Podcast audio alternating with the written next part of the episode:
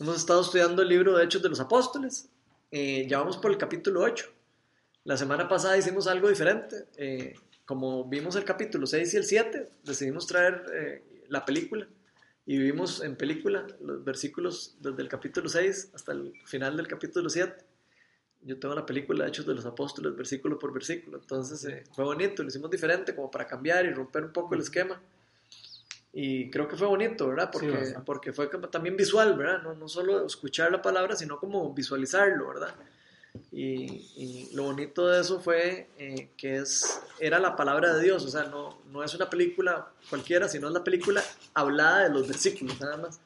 Entonces fue, fue interesante. Hemos estado viendo eh, eh, prácticamente lo que, lo que ha pasado a la iglesia desde el inicio, la, la, iglesia primitiva, lo que pasó a la iglesia. Desde el principio vimos cómo algunas personas se fueron uniendo después de, que se derramó el Espíritu Santo en Pentecostés. Vimos cómo los discípulos empezaron a, predicar eh, sin temor la palabra, empezaron a unirse a la iglesia, 3.000, 5.000, empezó a crecer la iglesia en forma exponencial. Vimos que después de eso los eh, creyentes empezaron a topar con pared, empezaron a haber resistencia, eh, los fariseos empezaron a poner celosos de que vieron de que tanta gente estaba creyendo lo de esto de Jesús y toda la, fe que estaban profesando los, los discípulos y los paran en seco, los llaman y les dicen si siguen predicando los vamos a meter a la cárcel y los meten a la cárcel un día. Y dice, un ángel de Dios los saca y la primera vez los dejan irse, la segunda vez los meten y el ángel de Dios los saca y, ahí vimos varias eh, ocasiones en donde pasaron por ese tipo de persecución. Después vimos que el pecado se trató de infiltrar en la iglesia o se infiltró en la iglesia Vimos cómo eh, Ananías y Zafira eh, le mintieron al Espíritu Santo, eh, cayeron muertos, eso lo vimos un, vimos un tema de ese. fue impactante ese, ese tema. vimos cómo después de, esa, de ese evento, curiosamente, el Espíritu de Dios empezó a respaldar todavía más poderosamente a los apóstoles. Dice la palabra que hasta pasaba Pedro y con la sombra se sanaban las personas caminando. Entonces tuvo un impacto bastante fuerte. Eh, no solo como autoridad que Dios les estaba dando a los apóstoles y a los creyentes, sino que les estaba respaldando el ministerio, ¿verdad? Dios estaba haciendo milagros y prodigios, respaldando la palabra que ellos estaban predicando, ¿verdad? Entonces vimos cómo, cómo pasó eso. Y la semana pasada vimos el primer caso de, eh, diríamos, triste para la iglesia en el sentido de que vimos la primera muerte de un cristiano, la primera vez que agarran a un cristiano y de ahí lo matan ya, eh, ya por persecución. Entonces ese fue el caso de Esteban. vimos ahí que Esteban no era un apóstol, sino que era ya un discípulo de uno de los apóstoles, Era como decir una segunda camada o una segunda generación de discípulos.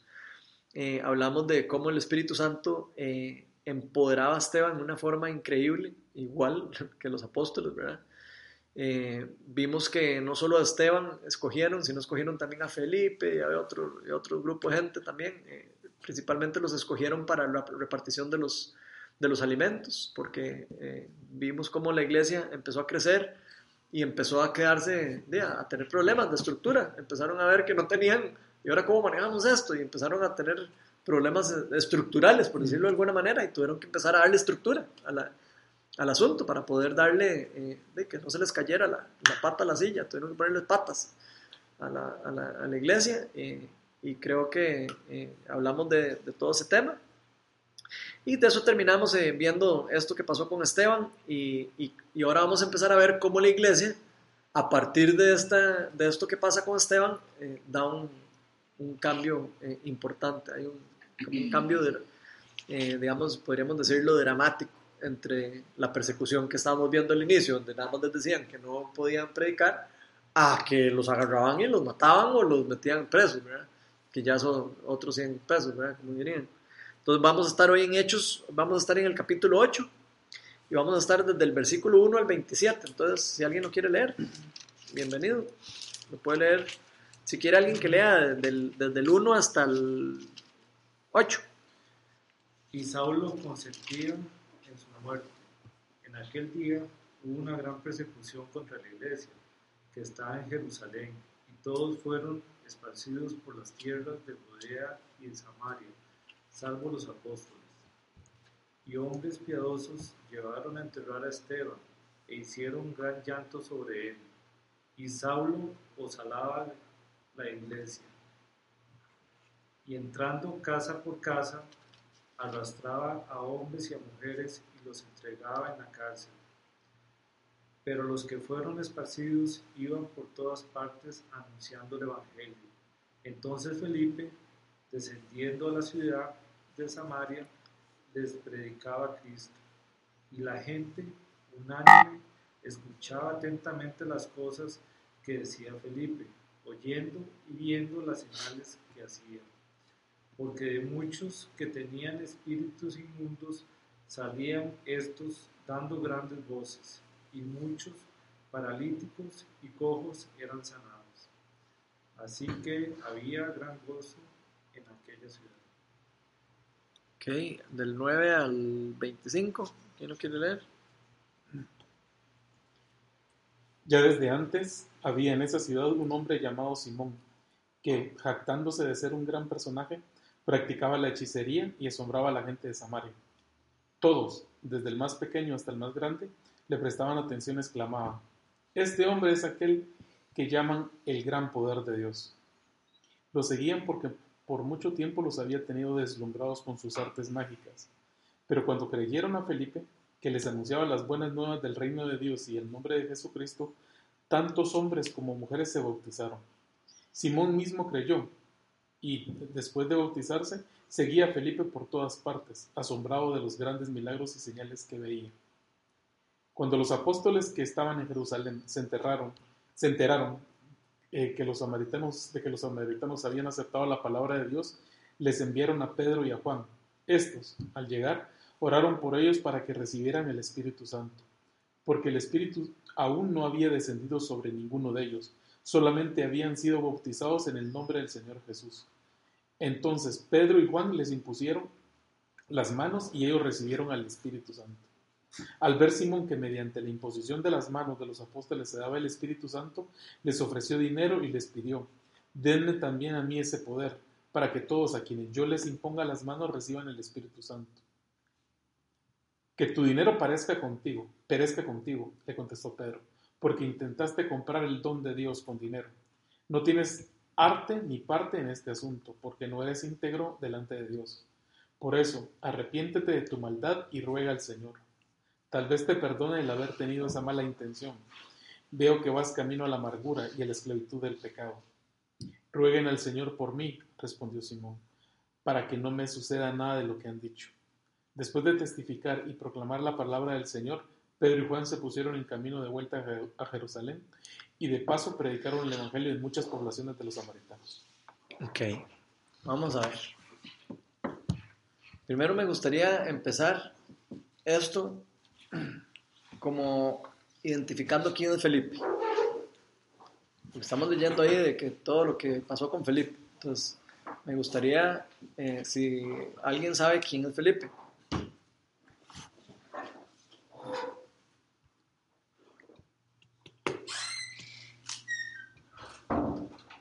Felipe fue el que andaba con Esteban.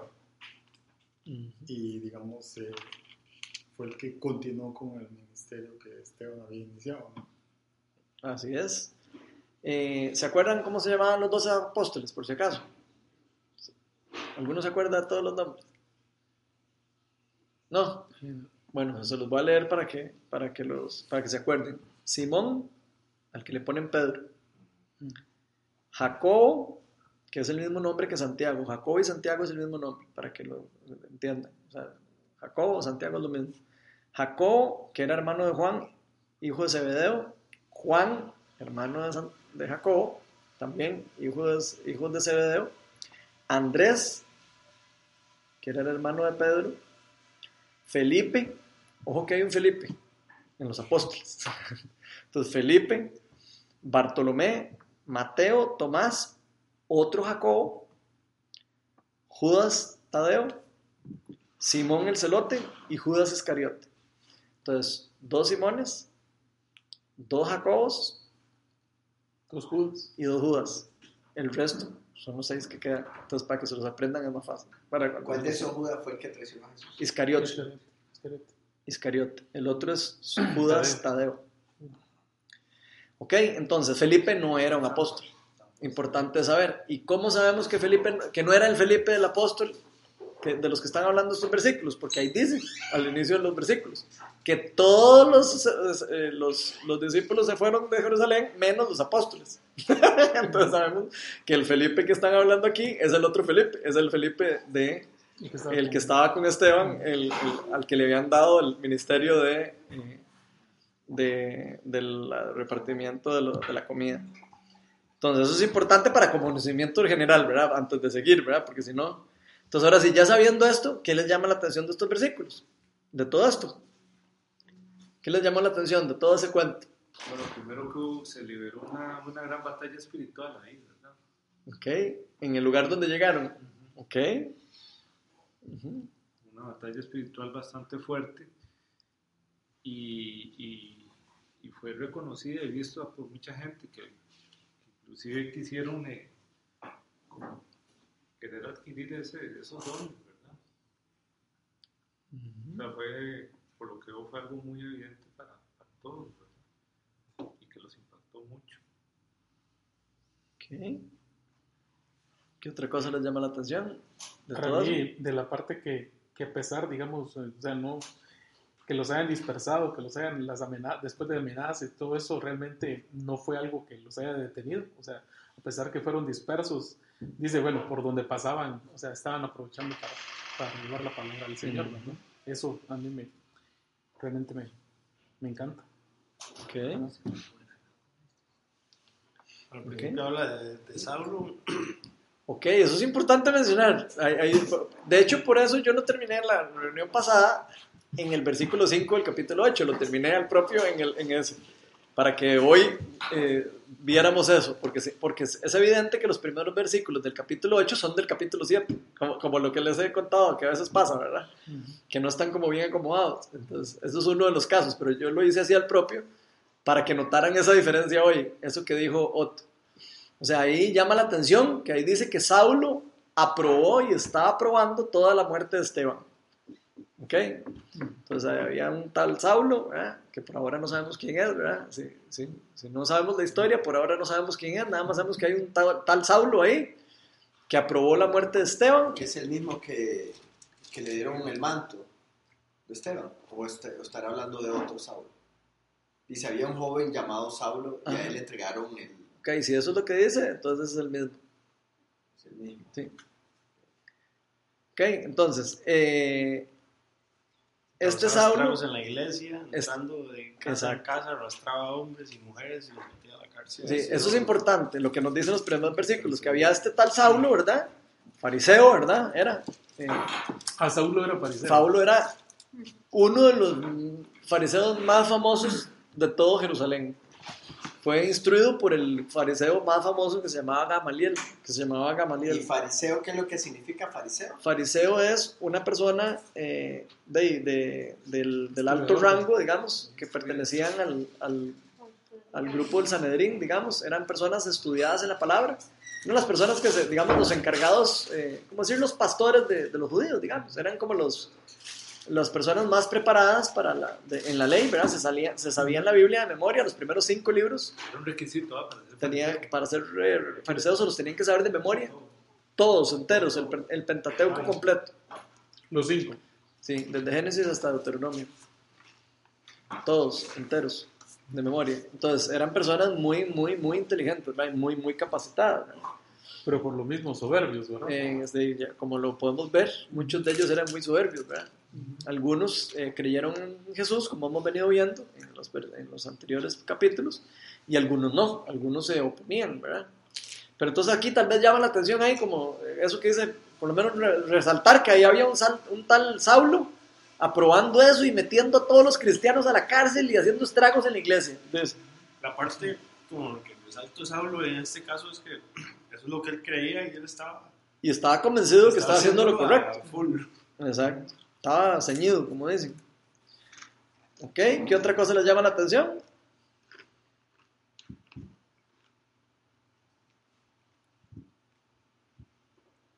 me llama mucho la atención de que, de que bueno, Felipe entró, ¿verdad?, a Samaria a predicar y todo, y estaba predicando y la gente le gustó el mensaje, eh, los bautizó. Me llama mucho la atención que, que tuvo que llegar Pedro y el otro, Pedro y Juan. Ahora, Me llama mucho la atención que tuvo que llegar Pedro y Juan desde otra ciudad cuando se dieron cuenta que los habían bautizado y todo, pero también iban con otra misión. Tienen que recibir el Espíritu Santo. ujú. Entonces, Pedro y Juan llegaron ahí. ok, eso es, Esa un parte tema, me llama la atención. eso es un tema muy importante. Y es muy importante por dos motivos. El primero es eh, que, si no sabían, los samaritanos, digamos, eran básicamente la ciudad de Samaria, era la capital del reino del norte de Israel. Y esa, esa parte del pueblo judío, eh, se había- después de que los habían conquistado los asirios, se revolvieron entre israelitas y asirios y todos los que quedaron ahí. Entonces ellos eran vistos como, como mal por los de Judea. O sea, los que, los que estaban en Judea los veían a ellos mal, los veían como traidores de la patria. ¿Por qué? ¿Por qué los Porque los israelitas no se podían, la ley de Moisés decía que no se podían casar con personas que no fueran israelitas. Entonces, Se mezclaron. se mezclaron. Entonces, los samaritanos eran odiados por los judíos y los ju- samaritanos odiaban a los judíos porque los odiaban a ellos. O sea, era un odio ahí entre ellos dos. Sí, Y eso, lo, un odio, era como un odio y un recelo recíproco porque eran como gente de la misma gente, solo que unos siguieron la ley en la buena teoría y los otros no. Entonces eh, de había un pleito, eh, digamos, de una división eh, teológica, digamos, por decirlo de alguna manera, entre ellos. entonces, eso es muy importante de entender. ¿Por qué? Porque eh, cuando Felipe se va para Samaria, de ahí, ¿qué creen que es lo primero que, eh, que le llegan las noticias a los apóstoles? Que Felipe está bautizando samaritanos. Entonces, ¿cómo, ¿cómo se imaginan ese cuento? Que, o sea, ¿cómo se imaginan ustedes que, que puede eh, haber generado eso en la iglesia, digamos? Entonces, ¿qué es lo que pasa? Pedro y Juan tienen que ir a ver qué es lo que está pasando va- Van a ir a ver y a ver si es cierto lo que les habían llegado a decir de que, la- de que estaban volviendo hacia Dios, ¿verdad? Porque primero no- ellos creían que, que- que no, que, no, que no todo el mundo eh, iba a, a- a ser evangelizado, ¿verdad? Eh, lo fueron aprendiendo, ahí lo vamos a ir viendo, ¿verdad? Cómo ellos se fueron dando cuenta que Dios eh, había derramado el Espíritu Santo para todos, no solo para los judíos. Y eso es lo que vamos a ir descubriendo conforme vamos avanzando ahora en los capítulos ahora en adelante. Este es como el primer caso en donde se ve evidentemente que, ok, que Dios no iba a bendecir solo a los, a los judíos y a los que ellos creían, sino que Dios quería bendecir a un montón de personas. Entonces mandan a Pedro y a Juan, de a- a- primero a ver si es cierto, que, que de verdad habían, se habían acercado, más que era un discípulo y no un apóstol el que había ido a, a predicar, ¿verdad? Eh, por, eh, si, lo vemos, si lo vemos de forma jerárquica, digamos, en ese momento. ¿verdad? Entonces, ¿qué, qué piensan de eso? ¿Qué piensan, por ejemplo, de que, de que le- no les llama la atención que Esteban, digamos, siendo discípulo, tuviera tanto, también tanto poder y tanto, tanto, Esteban o Felipe. eh, Felipe, perdón. Me llamó la atención eso que, que bueno, las señales igual lo seguían, ¿verdad? Y la gente era atraída por, más que por palabras como tal vez los fariseos lo hacían, era el ingrediente de, de- de ver lo que realmente Dios podía hacer, más que pronunciar, eh, ¿verdad? Lo que estaba escrito en algún lado, ¿verdad? Ujú. Y ve- ojo que ellos lo pudieron ver con señales y prodigios, porque ahí dice el versículo 6 que al oír a Felipe las señales y, las, y ver las señales milagrosas que realizaba, mucha gente se reunía y todos prestaban atención a su mensaje. Dice ahí que de muchos endemoniados espíritus malignos salían, salían dando alaridos y un gran número de paralíticos y cojos se sanaban, quedaban sanos. Eso significa que, que nadie los había ido a evangelizar ahí nunca, porque los que mandaban ahí era el que tenía, digamos, el que practicaba la magia y todo eso. Ok, sí, era, era Era una ciudad. el- eh, la parte sobrenatural era el que tenía la respuesta, pero nadie les había hablado de tal vez de Jesús y de ese otro poder que el otro estaba queriéndolo comprar. Nadie les había hablado de ese amor, de la misericordia, de, de sanar, de creer en Jesús. Y Samaria, precisamente estuve leyendo, ahora que tuve bastante tiempo, acerca de Samaria. Y Samaria era, era, era una de las ciudades que Dios, pucha, Dios estaba tan enojado con Samaria porque Él les decía que se habían mezclado, se habían mezclado con, con muchos, que más bien Dios los trataba de que se habían prostituido, entonces Dios se enojaba tanto con ellos que siempre les mandaba algo, guerras o algo, pero después les tenía misericordia. Entonces me llama la atención eso, porque Samaria nadie les había predicado y, y llega Felipe, ¿verdad? A predicar y todo. Entonces, solo conocían, parece que el poder sobrenatural de, de otra magia de- que viene, proviene del diablo, de Satanás. Exacto. Entonces, por eso Pero- el hombre estaba sorprendido. Él, Pero ojo que entonces hay un tema importante también, de que Satanás tiene poder también para hacer eh, cosas milagrosas y para hacer cosas eh, sobrenaturales. Entonces hay que, es algo que resalta ¿verdad? lo que estamos leyendo. Digamos, uno podría creer que no, ¿verdad? Pero no. Evidentemente hay poder maligno que tiene poder para también para hacer eh, asimilaciones de sanidades y cosas de esas. Entonces hay que tener cuidado, ¿verdad? Y- O sea, y eso es algo importante. no solo Satanás, los demonios y todo, pues conocen muy bien y conocen al derecho de leer la Biblia y, Eh, y todo lo que ahí dice. Ujú. Ok, A mí me llama mucho la atención de que si vemos hasta ahora los... Yo creo que la enseñanza de Esteban fue como clara. ¿se acu- Si, si recuerdan cómo terminó, de que les enseñó que... ¿Se acuerdan o cómo terminó hablando Esteban? De que no... que les eh, perdonaran. no, que Esteban terminó diciéndoles como que Dios no habitaba en un templo y que no sé qué. Ok, eso para mí fue, creo yo que fue como base de lo que estamos viendo ahora, porque eso fue lo que les dio la libertad a los apóstoles de salir del templo. Hasta ahí, hasta en este momento, después de la muerte de Esteban, es donde nos damos cuenta que ellos ya como que, ok, di, no, vámonos del templo, ya, vamos a, a- salgamos del templo a predicar. Y ojo que lo vacilón fue que no es que lo escogieron, fue que el- la persecución los obligó. Entonces vean qué, qué curioso, ¿verdad? O sea, algo malo que podrían todo el mundo decir, ay, pero qué terrible, es que están persiguiendo a todos los cristianos y de... Fue lo que generó que ellos salieran de Jerusalén. Entonces ahí es donde uno empieza a ver eh, cómo en las cosas malas Dios siempre las usa para cosas buenas. ¿verdad? O sea, Dios, aunque estaban pasando cosas ma- malas con las cristianas, usó eso para sacarlos de ahí y que fueran a predicar. ¿Qué les dijo Jesús- Jesús a los apóstoles cuando, cuando, cuando les dio la gran comisión? ¿Qué les dijo? Vayan y salgan. Ok, y habían salido. No, ¿ah? No, Ok. Yo creo que les, les mencionó Samaria. Ok, vayan a predicar afuera. Y, y ellos de ellos estaban muy cómodos ahí todos sentados, ¿verdad? Porque sabía, sabía O sea, estaban ahí, no cómodos, ¿verdad? Estaban de ahí, estaban haciendo su ministerio y todo, pero estaban ahí. No habían salido. De- y, y el Señor les había dicho, vayan a todas las naciones y empiecen a predicar. Entonces vean qué vacilón. O sea, sí, suena- que si fue Dios el que mandó, no, no, vamos a poner en esa discusión. Pero de que Dios usó ese problema para que se movieran de ahí, es un hecho. Entonces eso llama la atención. Ver cómo Dios, por medio de la persecución, les dice, ¿saben qué? Muévanse y vayan a predicar a, donde, a, a otros lados. Y lleva a Felipe a, a un lugar tan polémico como, como Samaria, ¿verdad? Que estamos viendo. No lo llevó a, a- O sea, por algo ponen el caso de Samaria en el primero y todo, porque, porque Samaria era un lugar al que no querían ir a predicar, obviamente, porque no se llevaban bien entre los judíos y todo. O sea, era un lugar como especial.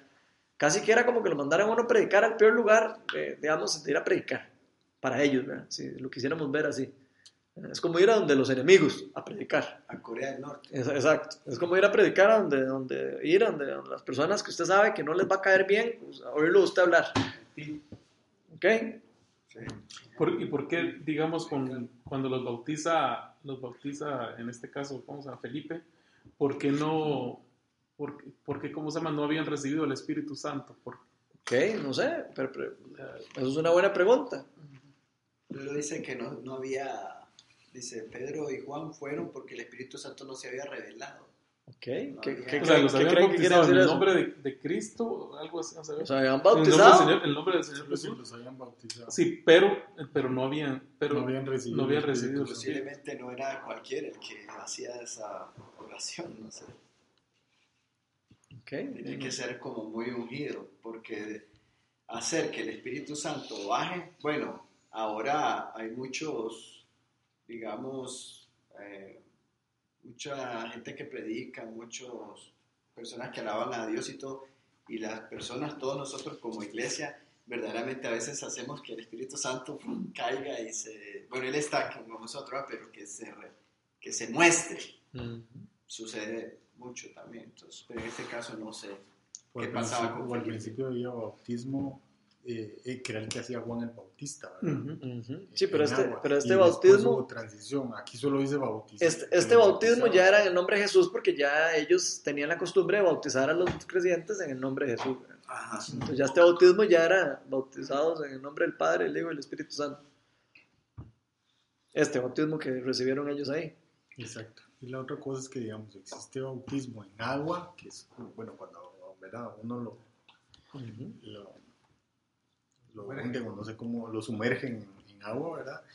Y otra cosa es el bautismo en el Espíritu Santo, que es cuando el Espíritu Santo se te manifiesta a vos. Como, Ok. como- como persona. Entonces ahí puedo... ¿Perdón? Que por qué será que ahí no lo dice, porque digamos, cuando les da la, o sea, en Mateo, ¿verdad? Donde habla de eso, dice, obviamente, dice, bautizándolos en el nombre del Padre y del Hijo y del Espíritu Santo y enseñándolos a obedecer, ¿verdad? Y seguir. Pero aquí me hace gracia que solamente dice en el nombre de, de Jesús. O sea, dice, no había descendido ninguno de ellos, solamente habían sido bautizados en el nombre del Señor Jesús. Entonces Pedro y Juan les impusieron las manos y ellos recibieron al Espíritu Santo. Pero antes decían, oraron por ellos para que recibieran el Espíritu Santo, porque el Espíritu aún no había descendido sobre ninguno de ellos. Ok. Solamente habían sido bautizados en el nombre del Señor Jesús. Ok, ¿Qué quiere O decir sea, lo eso? aclara. O sea, solamente Exacto. habían sido bautizados Sí, en el nombre sí. del Señor Jesús. Entonces fueron. Entonces, ¿qué creen que quiere decir eso? Que Felipe no estaba como tan preparado, ¿no? No, no, no, que como sepa que solo lo, que solo lo habían hecho en, en- en uno de los tres, ¿verdad? Sí, exacto. O sea, que, que existen dos tipos de bautismo, digamos. Por lo menos podemos ver aquí que hay dos tipos de bautismos. El bautismo en agua ¿verdad? y está el bautismo del Espíritu Santo. Por lo menos es lo que podemos identificar aquí, ¿verdad? Pero ¿cómo- La gran polémica de, los de- de la gran polémica de la iglesia es cua- si el, si el bautismo del Espíritu Santo es el que salva o, el, o, o no. Esa siempre ha sido Pero una que Jesús polémica. dijo, eh, a- bueno, se van a- antes se bautizaban en agua, pero ahora van a recibir el Eh, bautismo estoy, del estoy- estoy de acuerdo, pero sí, nada más estoy comentando que hay, en esto hay teológicamente diver- di- diferencias teológicas. Personas que creen que solo poner la fe en Jesús y ser bautizado y creer en Él ya es salva, y hay personas que creen que aparte de eso necesitan tener una segunda experiencia, que es el bautismo del Espíritu Santo, que es el que les ya deposita el Espíritu Santo dentro de ellos en una forma real. Eso es lo que piensan algunas personas. No estoy diciendo que sea en la regla.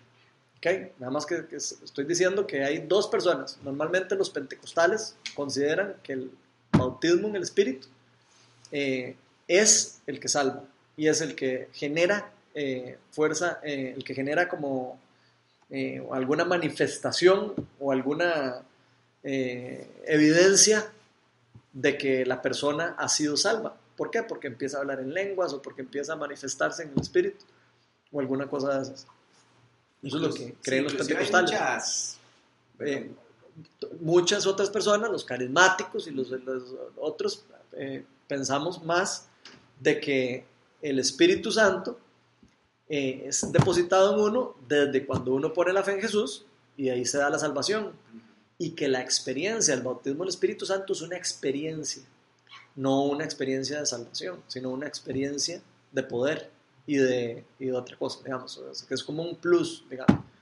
Eso es lo que se cree más a nivel carismático. Eh, ¿Qué qué cree cada uno? Y cada uno que se haga su, Lo que siente. su- lo que sienta que, que la palabra de Dios le dice. Carismático y los otros son, ¿cuáles son nosotros? Los pentecostales. Ah, Los pentecostales sí van a decirle a usted que "Ey, si usted no habla en lenguas, usted no ha vuelto a nacer. Va- va- Van a ser muy, muy enfáticos en eso. La mayoría de los pentecostales. Entonces, eh, eh, eso se lo van a topar. Yo pensé que eran los mismos eh, pentecostales y carismáticos, los mismos panderetas. Mm, No, no. Los carismáticos creen en los dones del Espíritu Santo y creen en todas las partes de, de los dones y todo, pero tienen algunas diferencias de criterio con respecto a eso, ¿verdad? Y creo que de, cualquiera puede tener la diferencia Y eso que estamos entre, digamos, entre hermanitos, nosotros cristianos, Exacto. pero hay otros que nos creen a nosotros pero que estamos perdidos, que ni siquiera sabemos, Hay personas que no creen en los dones espirituales del todo. sí, hay gente O sea, que, que no- que dice que que no nosotros no, sabemos, no sabemos, eh, ¿cómo es? No sabemos eh, identificar los tiempos, los tiempos de Dios. Digamos, los judíos mesiánicos, dicen los, los cristianos, los católicos, están, están perdidos, perdidos en el sentido que están confundidos, no perdidos que perdieron la salvación, sino perdidos porque no, no sabemos, no sabemos, digamos, los tiempos de Dios, no los sabemos cómo identificar. Entonces ellos dicen que sí, pero para mí el amor de Dios es lo más importante. También están los, los, las personas que son más conservadoras, digamos, que creen que los dones espirituales cesaron y dejaron de funcionar después de, la, de que el canon de la Biblia se hizo. O sea, después de que el canon de la Biblia se completó, hay gente que cree que ya los dones dejaron de existir porque ya no hacía falta. Ya que ya con la Biblia hecha, ya no se necesitan los dones espirituales. Entonces, hay gente que cree que los dones espirituales no existen, o sea, que ya eso no se da ahora. Y creen que solo los apóstoles eh, eh, tenían los dones espirituales eh, bien. Pero de eso lo podemos ver en la palabra de Dios, donde se ven que hay discípulos de discípulos de discípulos que tienen los dones espirituales. Entonces, digamos, ya empiezan a ver como, como muchas cosas que empiezan como a debatir, por lo menos ese, ese pensamiento. Vemos a, Esteban, vemos a Felipe, que ya es una segunda camada de, de discípulos eh, con dones espirituales eh, sobrenaturales, ¿verdad? Vemos a los 70 que mandó Jesús a predicar eh, cuando estuvo él, que no solo ¿A mandó a los apóstoles, sino mandó a 70 personas. Eh, eso está en los evangelios, donde todos volvían echando fuera demonios y todo. Entonces, entonces, se, se- como que es evidente en la Biblia que, no, que eso no era de solo un grupo, sino que era de los, del grupo de creyentes, del grupo de las personas que de verdad, de alguna manera, habían tenido ese encuentro y esa salvación, y había- habían recibido el Espíritu Santo. Eh, ¿Cuándo reciben el Espíritu Santo y cuándo no reciben el Espíritu Santo? Va a ser siempre polémico en la iglesia. Algunos van a creer que "Ey, si no está bautizado en el Espíritu, no tiene el Espíritu Santo. Otros van a creer que no, que desde que yo pongo la fe en Jesús, eh, el Espíritu Santo está depositado en mí. Por lo menos nosotros creemos, eh, en Viña en general, se cree que el Espíritu Santo habita en las personas que ponen la fe en Jesús y que, eh, digamos, los bautismos en el Espíritu o los llenas, son, el ser lleno del Espíritu son experiencias de poder o empoderamientos que Dios hace para empoderar a personas para, no sé, para llevar a cabo eh, cosas, eh, papeles espe- específicos. Por ejemplo, eso que están haciendo esos discípulos de, eh, que, digamos, cuando estaban en, en la cárcel, les habían metido a la cárcel, les habían dicho que no podían predicar, ahí vemos cómo ya había pasado Pentecostés, ya habían sido llenos del Espíritu Santo y vuelve a bajar el Espíritu Santo y vuelven a ser, ser llenos todos del Espíritu Santo, tiembla y todos otra vez empiezan a hablar. Entonces, vemos que eso no es una cosa de una vez, es una cosa de varias veces. O sea, como que el Espíritu Santo puede llenar a una persona en varias ocasiones. ¿Para qué? Para empoderarla, para de quitarle el temor, para llevarla a hacer algún mandato especial, no sé.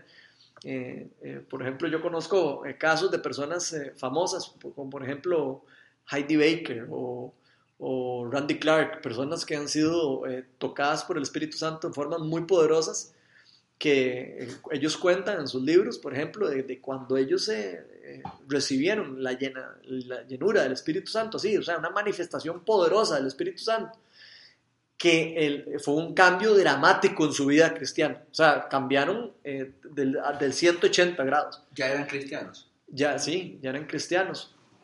Y, de- y digamos, por ejemplo, Heidi Baker, cuando recibió ese poder, se fue a África. Y ahora tiene un ministerio de África increíblemente donde sanan enfermos, y eso, o sea, los ciegos ven y los cojos caminan, y es una cosa de otro nivel. ¿verdad? Entonces, podemos ver que en esta época, digamos, se puede ver eh, casos de personas que el espíritu los ha empoderado para hacer cosas eh, de ese tipo, no podemos negarlo, o, o podríamos no creerlo, pero eh, lo podemos ver en ministerios de personas que tienen eh, actualmente cosas, eh, ministerios de ese, de, de ese, de ese calibre, digamos. Digamos que, y, y, pero normalmente los dones vienen con una, con una, eh, con una función, ¿verdad? No es que Dios le va a dar el poder a alguien así por dárselo. Normalmente se ve que viene por algún motivo, digamos. Aquí, aquí lo podemos ver en la Biblia, de que aquí a Felipe se los está dando con, con una misión específica, ¿verdad? Ir a ese pueblo Samaria y convertirlos a todos al cristianismo, inclusive hasta, hasta poner en contra, en guerra espiritual, a, demonios y todo que estaban gobernando la ciudad, ¿verdad? Entonces, de ahí, para, que podamos ver, digamos, el, el, el, el nivel de la guerra espiritual en la que, estábamos, en la que se están metiendo, ¿verdad? Entonces, eh, la pregunta que hago yo es, ¿serán necesarios los dones espirituales? Claro, claro que sí. ¿Por qué creen que son importantes? Que es poder de Dios. No, y- Que se Fortalecer la fe. Ok, Es para el servicio de los demás. La Ok. sección de, de hablar en lenguas, creo.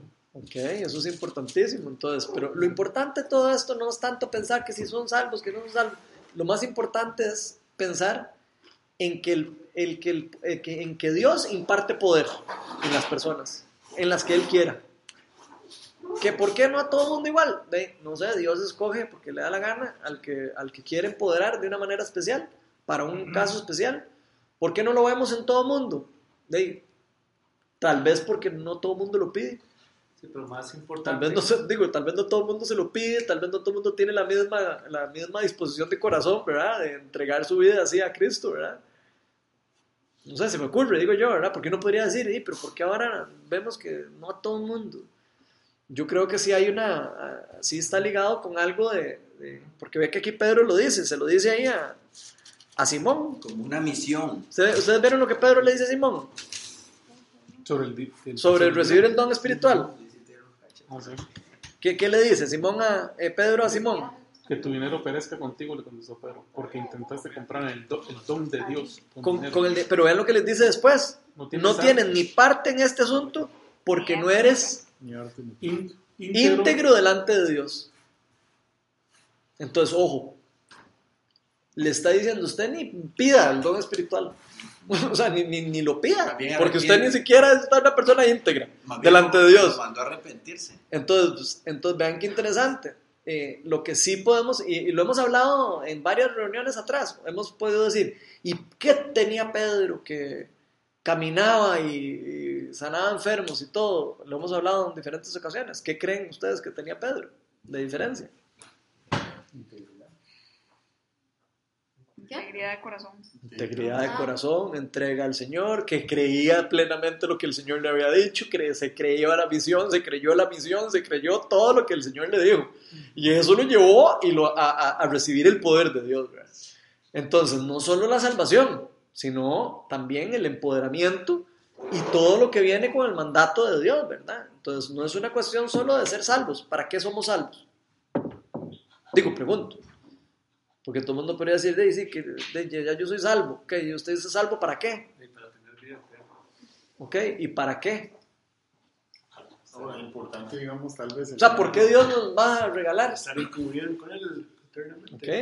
Es, Ujú. es- es lograr eh, descubrir y reconocer el, el gran regalo que Dios nos tiene, que es el amor eterno. Ok. Si una persona descubre ese regalo, de verdad, de verdad lo descubre, ¿ustedes creen que puede seguir viviendo su vida igual? O sea, de verdad entendiendo ese regalo, así como lo estamos viendo aquí, si usted recibe ese regalo de esa forma tan increíble como lo que es, que vamos a tener vida eterna, y que Dios nos escogió por un propósito, por un motivo. Y el propósito por el que nos escogió no solo es que podamos vivir con Él, sino también nos lo dijo. ¿Cuál era el propósito? Vayan y hagan discípulos y vayan y prediquen el Evangelio a las, a las naciones. Eso no lo dijo a todos, no, no se lo dijo solo a los apóstoles, lo dijo a, lo dijo a todos. Vayan y el que crea expulsará demonios. Al que crea eh, va, va a hacer todas las cosas que yo hice y las hará mayores. Entonces vea que la promesa de Dios viene es, ustedes van a ser salvos y van a recibir poder, van a recibir el Espíritu Santo. ¿Quiénes? Los que, lo- los que crean en su corazón y los que se lo pidan, ¿verdad? Eh, la palabra de Dios dice que el que pide, se le da. Y el que toca, se le abre la puerta.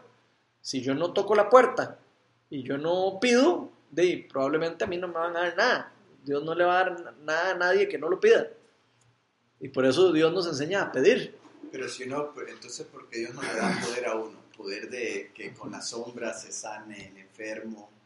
¿Por qué? Tiene que haber un motivo por qué. Es que puede ser que lo tengas. eh, que es una cosa que quería eh, eh, agregar a lo que estabas diciendo. O sea, los dones son muy importantes, pero es más importante Mm. Ah. poderlos identificar y poderlos activar, porque puede ser que ese don que estás hablando lo tengas, pero si no lo descubrís y lo activas, no, no, no- no se va a poder usar. Esta mesa pasó por todo. Hay un punto demasiado bueno. Primero, no es lo más importante el don. Estamos claros que el don no es lo más importante. No es lo más importante porque lo más importante es el- el- la, el- la salvación y el, y el amor a los demás. Pero el don tiene una importancia. ¿Para qué? ¿Para qué Dios dejó el don espiritual? Porque Dios hubiera podido no depositar el Espíritu Santo. O sea, no hubiera podido- Dios hubiera muerto Jesús y, y que todos los que crean en Él sean salvos. Y punto. Pero ¿por qué Él derramó el Espíritu Santo en la Para que se tierra? manifieste, ¿no? El amor ¿Pero para Dios qué? De diferentes maneras. ¿Para qué? ¿Para qué Para motivo? en santidad. O sea, ¿cuál es el motivo principal de, que, de los dones espirituales, según lo que estamos viendo aquí? Para mostrar la gloria de Dios. Para predicar, para mostrar la gloria de Dios y que la gente crea en Dios Y se convierta. y se conviertan a Dios. Entonces, los dones espirituales son herramientas que Dios nos da a nosotros, los, todos los que hayamos puesto la fe en Dios. ¿Para qué? Para respaldar las palabras que Él puso en la palabra de Dios y para respaldar lo que nosotros vamos a predicarle a otras personas. Una persona que de verdad cree eso y vive creyendo eso, se va a, se va a manifestar. El, poder de Dios se va a manifestar a, a- a través de él. También, también yo siento que, que, bueno, Dios es un Dios muy interesante, ¿verdad? Porque Dios no va a mandar a cualquier bombeta, digamos, a, a- a un lugar donde sabe que, donde sabe que gobierna el diablo, gobierna Satanás y, y- y es una persona tal vez cristiana y lo va a avergonzar. Dios no va a permitir eso, Dios va a permitir mandar a una persona que esté llena, bien llena del Espíritu Santo y que diga, Satanás, identificar ese tipo de cosas y decir, Mm. Satanás, aléjate de mí. Satanás fuera de aquí, no me estás hablando, digamos tú, sino que Satanás, y empezar así. Y hay gente que se manifiesta eh, con demonios también, entonces hay gente que tiene autoridad y saca eso, pero no va a mandar, digamos, a alguien, un cristiano que posiblemente frío, como dice la Biblia, o tibio, lo que sea, ah, sí, yo voy a ir, yo lo hago, porque sale avergonzado. Pero yo también creo que tiene que me haber disposición de, de la gente, sea, que es muy importante, porque Claro. si no Dios manda a otro. Inclusive creo que por ahí está una piedra, va a poner a hablar y ustedes no hablan. Entonces, Dios nos, nos, nos da el Espíritu Santo y, nos, y empodera a los que también, decía Carlos, a los que buscan y quieren este, y los que piden. Ok, sí, la pregunta es, ¿para qué voy a empoderar a una persona que yo sé que no cree, que no cree en mí O o, que no que ir. no está casado con lo que yo le estoy diciendo? O que no va a ir. O Un que no va a ejemplo, ir. Te voy a poner un ejemplo claro. Y eso me, dio, me dolió mucho a mí. Ah, en Estados Unidos, como, eh, Raquel, yo no las conozco solo por fotos, pero conocí una familia que está muy bien, ellos económicamente y todo, pero Dios los mandó a África, a ayudar, dejar todas sus comodidades y los mandó a África a que hicieran pozos para, por gente, gente caminaba muchos kilómetros para ir a traer agua y la mayoría moría, especialmente niños, agarrados por cocodrilos o por leones. Entonces Dios le puso en el corazón a esa familia americana ir y, y- y como conocían mucho de, de sacar agua con máquinas y todo, entonces fueron, ya tienen un año estar así, ahí, en ese lugar, enseñándole a la gente cómo sacar agua, les dieron las máquinas todo, y enseñándoles que no tienen que ir lejos, sino que buscar en la tierra ese tipo de cosas. Y yo le dije a Raquel, ¿cómo es, cuando me di cuenta, ¿cómo es posible que, que- que esa gente vaya a África? ¿Qué ir a hacer a esos lugares y todo? Pero me dio como, como darme Durísimo. Eso mismo, la respuesta. Que Dios me dice, me ok, Ali, entonces ellos no van, pero tú vas. O sea, yo te lo aseguro que, que ellos, no. te lo aseguro que alguien que va a África no va por, por- como obra. No. O sea, no va como, ay, voy a Es- hacer algo bueno para Dios. no. O sea, no. Ahí definitivamente hay poder. Hay poder. Porque, porque nadie se va a ir a, me- a meter ahí a la puerta del cañón, No. si, no, de verdad, de Y la verdad, segunda o vez, fue tocado la- de verdad por Dios, en una forma sobrenatural. La primera vez su niña de dos años se enfermó de malaria. Ok, Entonces otro no vuelve. Yo no vuelvo. Pero fueron de nuevo. Más bien ya con otro bebé. Entonces como... ok. Ahí está la respuesta, siento yo. Porque Dios me manda a mí y le digo, no, no voy. Por miedo, por temor, no sé qué. Indiferentemente de cuál, ahora sí ya me acordé del punto, indiferentemente de cuál sean las dos, de si el bautismo es una cosa del Espíritu Santo, es algo después o no, sí creo que nos lo enseñan que hay que hacerlo. O sea, sí creo que lo vemos una y otra vez en el libro de Hechos que, las, que los apóstoles y personas que habían creído en Jesús y que no habían recibido, por algún motivo no había descendido el Espíritu Santo, llámese llenura del Espíritu Santo en vez de bautismo del Espíritu Santo, como le quieran poner, Puede ser que ya tenían el Espíritu Santo, pero no habían recibido la llenura del Espíritu Santo o el poder del Espíritu Santo, como lo quieran ver. Vemos cómo los apóstoles ponían manos sobre ellos y los empoderaban. Entonces yo creo que eso sí lo podemos aprender, independientemente de saber si cuál de los dos es el que salva y cuál es el que no salva. ¿Por qué? Porque en realidad no vamos a saber. Vamos, unos podríamos decir que sí, tal vez el segundo, tal vez el primero. ¿eh? Entonces podemos quedar en nada. Lo que sí podemos ver es, el aprendizaje que nos dejan los versículos, ¿verdad? De que las, de los apóstoles, eh, cuando, ora- eh, cuando bautizaban a alguien, lo bautizaban, lo ponían en la fe y después, cuando ya veían que era un cristiano real, imponían manos sobre él para que recibiera el Espíritu Santo. Entonces creo que ese, ese- esa impartición de poder creo que es importante para la iglesia. Creo que es importante porque no solo nos lo enseña aquí, lo vamos a seguir viendo en todo el, en el libro de Hechos de los Apóstoles, como pasa en varias ocasiones. Entonces, eh, no sé, me parece algo eh, importante de que tal vez, como decía Carlos, dice, sí, tal vez el don lo tenés ahí, tal vez el don y el Espíritu Santo está ahí, pero hey, tal vez eh, lo que nos hace falta es empoderamiento. Tal vez, digo, tal vez lo que nos hace falta es como ese, ese pedirle a Dios y ese, el, el, el creerme de verdad de lo que Dios depositó en mí y tal vez eso es lo que hace falta para que se active todo, todo, ese, todo ese poder, ¿verdad? Y todo ese... O va otro, como dice Otto. Sí, Va otro, sí. Dios manda a otra persona. No, pero los Pero dones están ahí. Sí. Los dones están ahí y todos tenemos. Hay que, a mí me gustó mucho y yo creo que, no sé si fue que me perdí en el camino, nos perdimos. Recuerdo hace unos meses atrás que, que- que inclusive había circulado una, una lista de una, de una autoevaluación para... para los dones que hicimos. Sí, yo no la hice, no sé si todos lo hicieron. Eh, No, no todos lo hicieron. Me parecía muy lindo y, y muy bonito y muy importante. Uno tiene una, una evaluación que uno se hace, una autoevaluación. Para descubrir los dones espirituales. Y, ese es el primer paso, o sea, primero poderlos identificar y después eh, pedir eh, pues apoyo del Padre, del Hijo y del Espíritu Santo para poderlos activar y, ponerlos después al servicio. Eh, eso que lindo que decir de, y lo veo con tanta claridad, eso que acabas de decir, el tema de, de cuál es el fin de los dones, ¿verdad? El fin de los dones es, es ganar almas al Señor. Que hay muchos incrédulos y, personas de poca fe que con solo la palabra solo que le hablemos algo no, no va a pasar más, pero No, además de que también la guerra espiritual, ¿verdad? Ve- vean la guerra espiritual que ve en este lugar. Habían personas que tenían poderes eh, místicos, por decirlo de alguna manera, o sea, tenían po- poderes sobrenaturales. ¿Cómo, cómo Dios va a mandar a alguien a, a- a pelear contra un poder así sin, sin, sin otro poder, digamos, para poder contrarrestarlo o, o- o- o hasta derrotarlo, ¿verdad?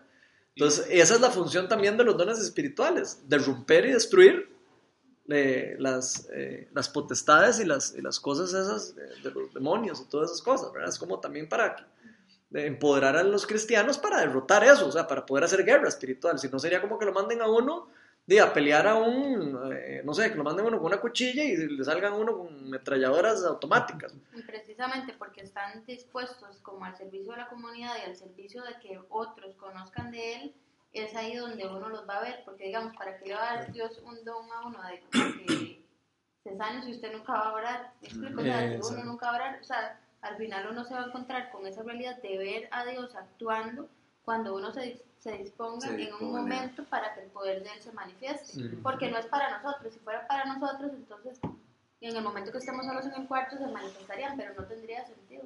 Tienen que manifestarse cuando estemos ahí dispuestos a que el plan de Él se lleve a cabo. Ya me hicieron sentir mal ustedes. No, pero, No, pero no Al revés. Especialmente, no, no, pero te voy a decir especialmente Otto cuando me dijo ahorita, pa, como- me sentí como que me dio un gancho ahí cuando, cuando me dijo. Y es que, te perdés la bendición.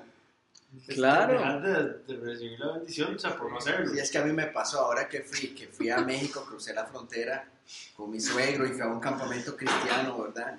Y tenía que ir a la cárcel de México. Y yo dije, no, y puse pero, no quiero ir, no quiero ir.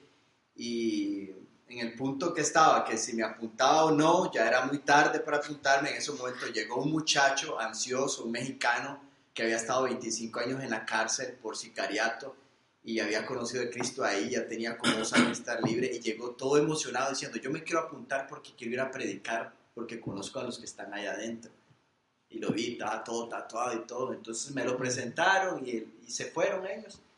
Y me sentí tan mal porque me acordé de eso. Si vos no vas, mando a otro. sí, pero vas a tener otra oportunidad, no te preocupes. Oportunidades tenemos todos los días. Y preguntarle al Señor también si, si, Si esto Sí, eso es- no- o sea, si, si te está mandando vos. Sí, sí, te dice no vayas. Eres un buen punto. Sí, yo creo que lo más importante es entender, eh, y creo que es una de las cosas más valiosas que, que por lo menos nosotros aquí sí valoramos mucho, y es en ayudar a la gente a encontrar el don. O sea, tratar de ayudar a las personas y ayudarnos todos entre nosotros, porque es ayudarnos entre nosotros en general, a descubrir los dones y a descubrir qué, en qué es en lo que Dios me tiene, en qué es lo que Dios tiene para mí, cuál es el propósito mío en la iglesia. O sea, ¿por, por- por qué? ¿Qué parte del cuerpo soy yo? Dice la palabra que es- los dones eh, son de diferentes diversidades y que se le da a diferentes miembros del cuerpo con un mismo espíritu. Y que cada parte del cuerpo tiene una función importante. Entonces la pregunta es, eh, ¿cuál será mi parte en el cuerpo de Cristo? O sea, ¿cuál- dónde, ¿dónde está mi don? ¿Cuál- eh, y eso creo que es algo que nosotros te- tenemos que como cristianos añorar y, y pedirle a Dios, o sea, muéstrame, eh, Dios, muéstrame a dónde es que tú me quieres, en qué parte me quieres.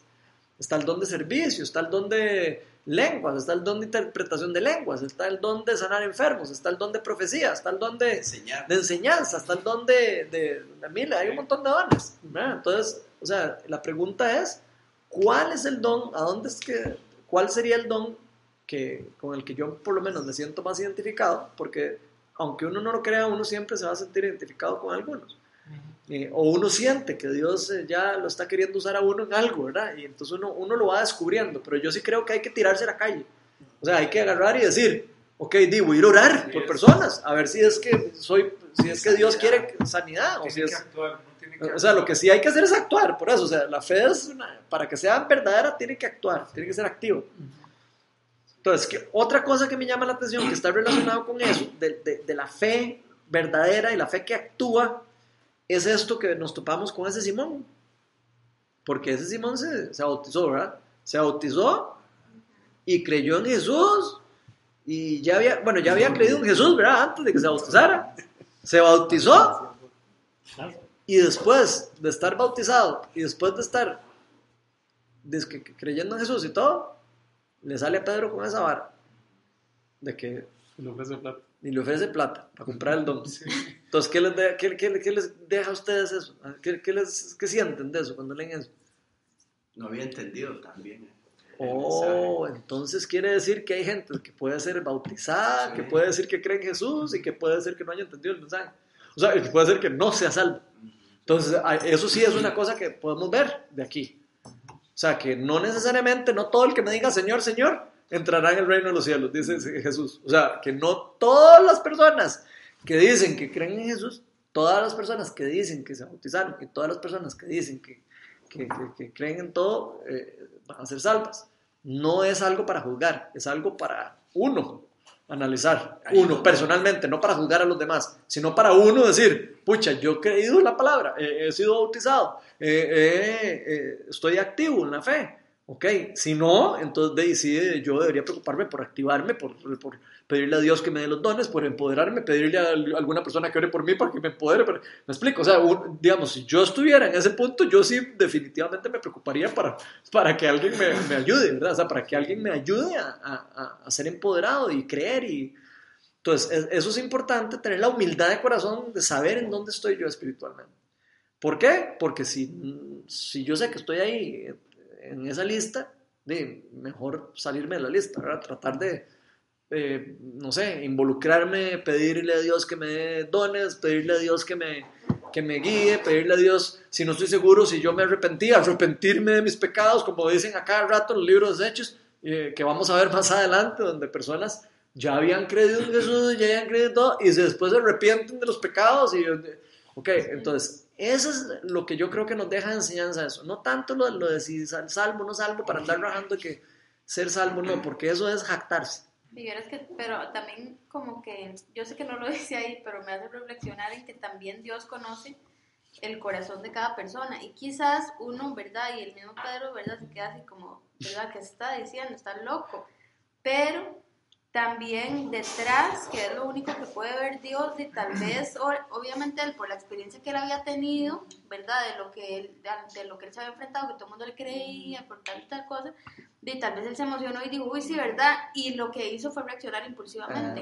Eso- Pero en el fondo, de Dios también como que tiene un proceso para cada quien. Ajá. En el momento de ahí él había creído, tal vez no tenía como toda la sabiduría, pero de de ahí- o sea, como que a veces también Dios trabaja procesos y la gente no, no reacciona y uno mismo no lo sabe todo desde el principio, ¿sabes a lo que me refiero? Pero, Ok. o sea, como que Dios ve el corazón. Acuérdense también lo que vimos de, de Ananías y Zafira. Que de ahí ellos, ¿verdad? Vendieron, De- se dejaron con la plata y ¡guau! Pero ya eran, vez- ya eran cristianos, supuestamente, ¿verdad? Exacto. También. Entonces, o sea, pues, ahí es donde uno dice, fue puña, ¿verdad? Eh, que, ay, es- ahí es donde empieza lo, lo, digamos, lo complicado, ¿verdad? La- de- de- si son fe verdaderas, las- la fe verdadera es un hecho que salva.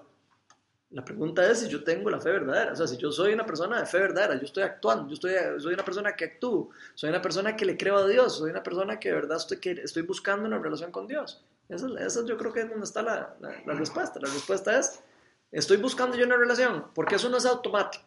O sea, eso yo no creo que sea una cosa automática. Yo creo mucho lo que dijo Maureen, de que eso es un proceso. Cada persona tiene su proceso. Hay personas que caminan más rápido y personas que caminan más lento.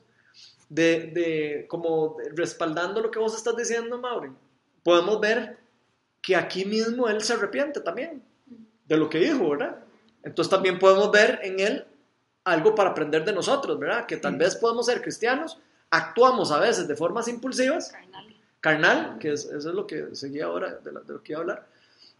Actuamos de repente impulsivo eh, y no quiere decir que es que no, tampoco seamos cristianos, eh, simplemente actuamos de forma impulsiva La carne, o sea, sí, sí. la carne actuando. Entonces la pregunta es, ¿cómo vamos aprendiendo a vivir nosotros ese proceso?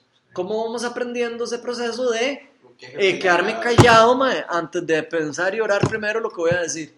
Porque eso es un proceso que no es tan fácil, ¿verdad? es un proceso que de, va a durar uno toda la vida. A cada uno de nosotros nos va a pasar que de repente actuamos de repente con la carne y donde nos dimos cuenta estamos eh, otra vez feo. Y entonces de- decimos, pucha, ¿cómo va a ser que caí en estas? Ok, bueno, y no. Eh, Entonces, pero lo importante es entender que está el camino del arrepentimiento, ¿verdad? Que el arrepentimiento es el que nos pone de vuelta, eh, digamos, en, en- en- en paz con Dios, ¿verdad? Y que tenemos esa puerta siempre abierta, ¿verdad? La puerta del arrepentimiento. Eso, eso, como decís, eso de paz con Dios es importante porque para verdaderamente, siento yo, de, de, de la salvación, de, de sentirse, digamos, salvo, por hacerlo así, yo creo que hay que conocer el corazón de, de Dios y, y leer la Biblia, porque, porque Dios es, es un Dios que te ama y todo, pero si en- antes de Cristo, ¿verdad? si, si hacías algo, lo que hacía Dios era pum, una sola vez y te eliminaba y mandaba eliminar al que fuera. Entonces, pero bueno, las palabras tuyas, ahora cuando vino Jesús, uno se arrepiente, uno va a Jesús. Y hay una misericordia que se derramó con la venida de Jesús, ¿verdad? Sí, Él es nuestro abogado, perdona, Señor. Ok. Pero eso es muy interesante porque eso también nos hace saber de que nosotros sin estar pegado en la vid no podemos, nos marchitamos. O sea, y eso es muy importante. Porque, o sea, de- o sea, sí, tal vez yo puedo haber sido bautizado, tal vez yo puedo decir, sí, pues yo no estoy pegado a la, a la mata, me seco. Entonces yo creo que ahí es donde está el- el- el- lo más importante, ¿verdad? No, no tanto de que si soy salvo, no sé, no, estoy pegado a la vid o no estoy pegado a la vid. Estoy recibiendo de Dios y estoy en relación con Dios o no estoy en relación con Dios. Porque de ahí en fuera ni los dones espirituales son importantes, ni, ni nada otra cosa es importante. Lo importante es mi relación personal con Dios. Y eso es lo que yo creo que sí tenemos que de verdad valorar mucho nosotros. Y cuando nosotros no vemos que tenemos una relación que da fruto, o sea, si no vemos que, que de verdad hay, hay fruto en mi relación con Dios, yo sí creo que es una cosa que uno debería meditar y decir, madre, no, o sea, algo, esto- algo estoy haciendo mal. Si yo de verdad creo en Dios y de verdad quiero estar en relación con Dios, el fruto lo voy a ver. Jesús decía, por el fruto sabrán que, que ustedes son mis discípulos. No por los dones espirituales. Él no dijo, vean, por el poder de Dios van a saber que son mis discípulos. No, él no dijo eso. De, de repente alguien puede tener dones espirituales y puede ser que en un momento a otro se aleje de Dios. Perfectamente, o que no sé, se apague. No, él dijo Yo, yo he visto muchas personas que han estado muy activas y con dones y todo, y de repente sí, se, se apagan. ¿Que perdieron la salvación o no? No sé, pero se apagan. Y sí existen casos de personas que se han apagado, personas que se han separado de la iglesia después de haber tenido eh, manifestaciones de poder, eh, de, dones espirituales y cosas de... Sí. Y el mismo Entonces, Saúl. bueno, Saúl, Saúl se apagó al final y Dios al final lo entonces, entonces lo, que, lo, lo importante de esto no es, porque todos estos temas son polémicos, o sea, siempre estos son temas van a ser polémicos. Hay personas que van a decir, no, pues que la teología es, no, no, no hay que verlo tanto como teología, hay que verlo más como lo que la, la Biblia nos enseña, Sí. ¿ok? Y no hacer tanto te- teología, sino más bien qué es lo importante. Y es que yo siento algo que tengo que decirle a Dale, dale.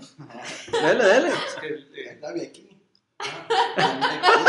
no, no, No, la otra, no. no, y es que con un ejemplo, ¿verdad? Alguien que conoce, es que me identifiqué mucho con, con estos versículos de, Hechos 8 y Ali conoce mucho de, de- algunas cosas que he tenido que, que- vivir y, batallas que he tenido que, que lidiar.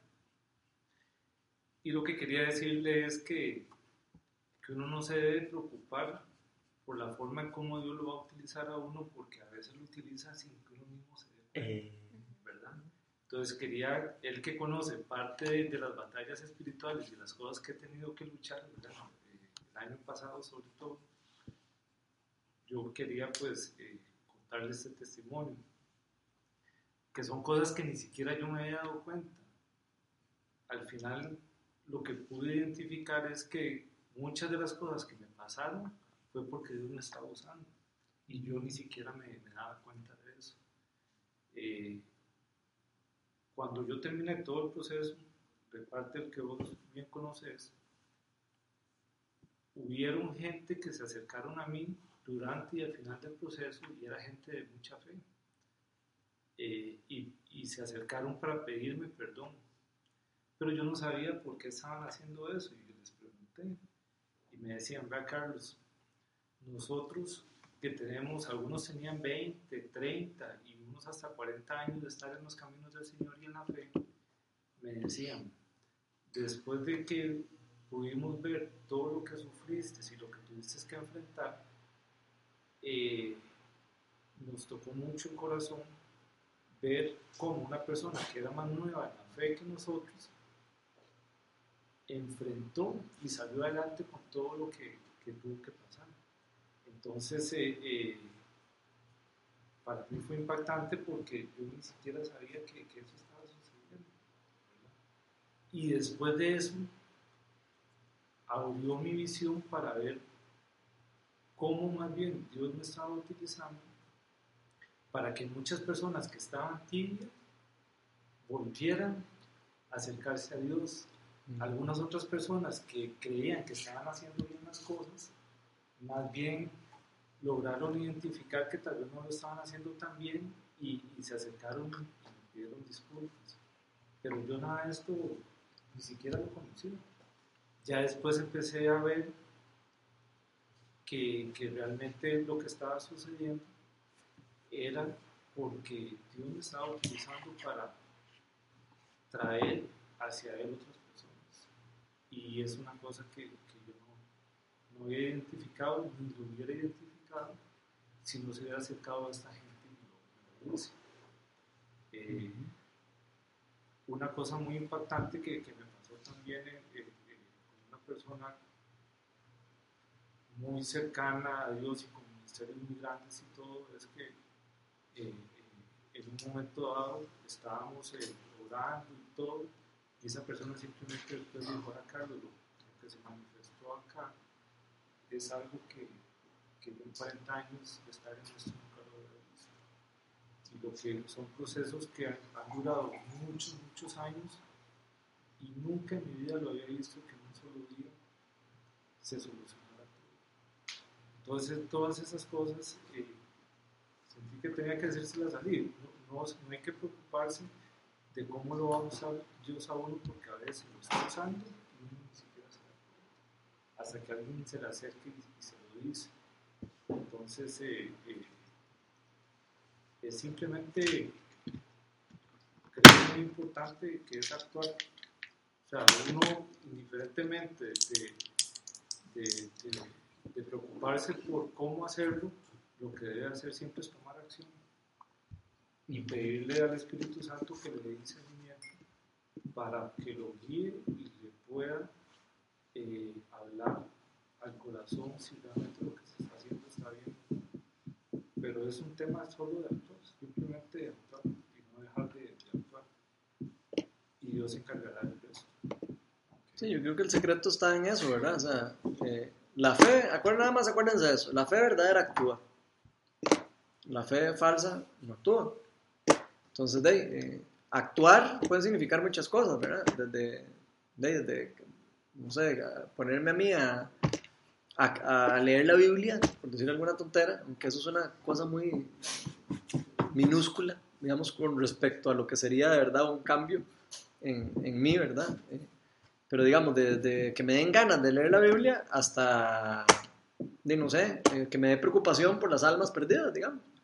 O el simple hecho de que yo diga, pucha, madre, yo soy salvo y otra persona no es salva, o, o que yo pues, crea que yo soy salvo y que otra persona podría no ser salvo, eh, puede ser suficiente motivación como para, como para decirle, mejor le hablo a Dios, porque por cierto. O sea, entonces hay un montón de cosas eh, que creo yo que, que eh, cuando uno tiene la fe verdadera y cuando uno le cree a Dios el mensaje, que uno empieza a ver diferente. Ya uno no, no lo empieza a ver como, como la historia de hechos de los apóstoles que estamos leyendo, sino lo empieza a ver como la, la vida espiritual. Ya lo empieza a ver uno como parte del día a día, ¿verdad? Lo que está pasando alrededor de nosotros, cuando hablamos con alguien que está triste, cuando hablamos con alguien que está pasando por un problema, por un sufrimiento. Y saber de que nosotros le podemos compartir y decir, vea, yo pasé por un sufrimiento, como lo que está diciendo Carl. Y yo pude salir de eso por ayuda de Dios. Y, qué lindo ver cómo aquí los discípulos la pasaron fea, los discípulos no pasaron bien. O sea, eso lo podemos ver aquí muy claro. Sufrieron persecución, los mataron, eh, tuvieron que dejar sus casas, tuvieron que irse. Claro, aquí lo vemos, vemos el enfoque bonito, pero imagínense lo que, lo que fue para ellos, ¿verdad? De tener que irse a la casa, ir a eh, salir huyendo porque los querían matar, ¿verdad? Eh, cosas así, ¿verdad? Y cómo Dios agarró eso y, y usó su, su, actitud y, su, y sus ganas de, servirle en cosas sobrenaturales, en cosas increíbles que les cambió la vida. Entonces, eh, qué chiva eh, verlo así nosotros, ¿verdad? Como eh, ese sufrimiento que estás pasando vos, que ese sufrimiento que estoy pasando yo mismo. ¿Para qué? ¿Por qué? Voy a verlo con otros ojos, voy a verlo con ojos de, de, de, de, de, darle vuelta a esto, de, darle vuelta a lo que está haciendo Dios, con, eh, lo, que, lo que está pasando en el mundo. Tal vez es que venga Satanás, lo, lo, malo que estoy viviendo, sí, sí, pero yo sé que Dios está conmigo. Y sé que Dios estando conmigo, le puede dar vuelta a cualquier cosa, ¿verdad? Entonces yo creo que eso es como lo más lindo que nos podemos llevar, ¿verdad? Como el, el, el, el saber de que, de que, de que si le creemos a Dios, si caminamos eh, hacia donde Dios nos está llamando, porque Él nos está llamando para un lado a caminar, Él ya nos dijo claramente qué es lo que tenemos que hacer. Que nosotros no queramos eh, escuchar, y no queramos verlo, es otra cosa, pero Él ya nos, ya nos dio la palabra, ya la palabra está escrita, ya está ahí escrito todo lo que Él quiere que hagamos. Si nosotros no queremos creerle a Él, las, las cosas que Él nos recomienda para nuestra vida, viviremos una vida eh, tibia, viviremos, viviremos una vida ahí a medias o, o ahí a medio, a medio dar, por decirlo, porque no lo vamos a experimentar en su, en su plenitud, no vamos a experimentar lo que Él quiere darnos en, en la totalidad. Todas las cosas que Él pone en la palabra de Dios es para el bien de nosotros, no es para, mira, es que eh, qué difícil que es no mentir y qué difícil que es... De ahí sí, eh, es obvio que es difícil, pero tiene, una, tiene un propósito. Todas las cosas que Dios pone ahí, las cosas que Él nos dice y, nos, y que nos dice que hagamos, no es por cargarnos y por ponernos pesos de que orar por alguien. No, es que quiero decir algo. Ándale, Que también, como que lo bonito es que Él realmente lo que quiere es que lo busquemos con todo el corazón a Él. O sea, como que realmente lo tengamos como número uno, porque Él, si nosotros lo buscamos, entonces Él realmente como que en ese proceso Él mismo nos va a utilizar, que es un poco lo que estabas compartiendo. O sea, si, si nosotros tratamos de, de reflejarlo a Él, de hacer las cosas correctamente y todo, Él nos va a terminar utilizando. Y también como tener cuidado porque también si nos enfocamos demasiado en el don, también lo podríamos poner como el fin último en lugar de saber qué es la herramienta. Entonces, si nos enfocamos en él, más bien él lo va a poner ahí como herramienta en el camino, digamos, que llevamos con él. Si nos enfocamos demasiado en el don, de pronto Dios pasa a ser a segundo plano. Entonces, sí tener como muy presente que, que, que también para él lo más importante es que nosotros lo busquemos y nos relacionamos con él y, y lo amemos y ahí en el proceso él también va a terminar utilizándonos a través de, de la muestra de amor que va a tener con nosotros y para con los que están a nuestro alrededor. Sí, y analizar cuál es el fin de que vos querés el don. Eso lo podemos ver aquí con Simón. ¿Cuál será el fin de querer pasar y que las personas caigan al- eh, sanas a la par de uno caminando? Eh, en mi corazón está eso, por, por querer comprarlo, Por Como Simón. por querer jugar de vivo y andar haciendo tonto, Por lucirlo. o por lucirlo, o es porque de verdad siento eh, dolor y amor por las personas que están enfermas y siento de verdad que necesitan un salvador y siento de verdad que necesitan ser sanos y salvos. ¿verdad? Entonces la pregunta de los 10 millones, ¿para qué queremos nosotros dones? Porque el Señor nos llama a que pidamos los dones y que los añoremos. Y obviamente uno se lo dice a usted, pero es un recordatorio para uno mismo, ¿verdad? O sea, porque Ah, es sí. que lo- Ah, no, no, yo lo estoy enfocando también para mí, obviamente. Exacto, Yo me pregunto todos los días eso.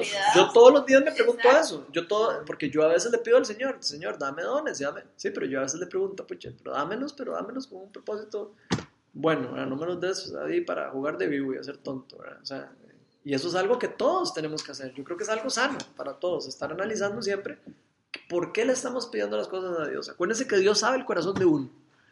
Y Dios no, difícilmente, bueno, yo sí creo que le pueda dar dones a alguien eh, eh, para un propósito específico. Y no quiere decir que Dios esté aprobando a esa persona, porque lo- se, se ha visto en, el- en- en la vida de la iglesia en general, personas que han sido utilizadas por Dios en forma sobrenatural y que terminaron en vidas de- totalmente destruidas y feas y malas. todo. O sea, hay de esos casos hay, pero eh, la pregunta de los 10 millones es eso, es eh, cuál es mi corazón y qué, y qué es lo que yo eh, estoy anhelando y por qué lo estoy anhelando. Y creo que ahí es donde está el, el- el secreto, ¿verdad? El secreto de cuando Dios vaya a depositar el poder en mí, si lo deposita, eh, darle cuentas a Él, porque de todo lo que Él nos da, después nos va a pedir cuentas de para qué lo usamos, ¿verdad? Nos va a decir, a ver, a ver, yo le di a usted el don de, de sanidad, ¿y para qué lo usó? Lo usó para, ahí, una vez, que, que sanó a no sé quién, o que el Espíritu Santo lo tocó a usted y le dijo que orara, por- o, lo, o le di el don para que de verdad un montón de personas eh, sean sal- salvas y sean sanas y sean liberadas de demonios y sean liberadas de, de la opresión del enemigo. Entonces, para, con eso cerramos.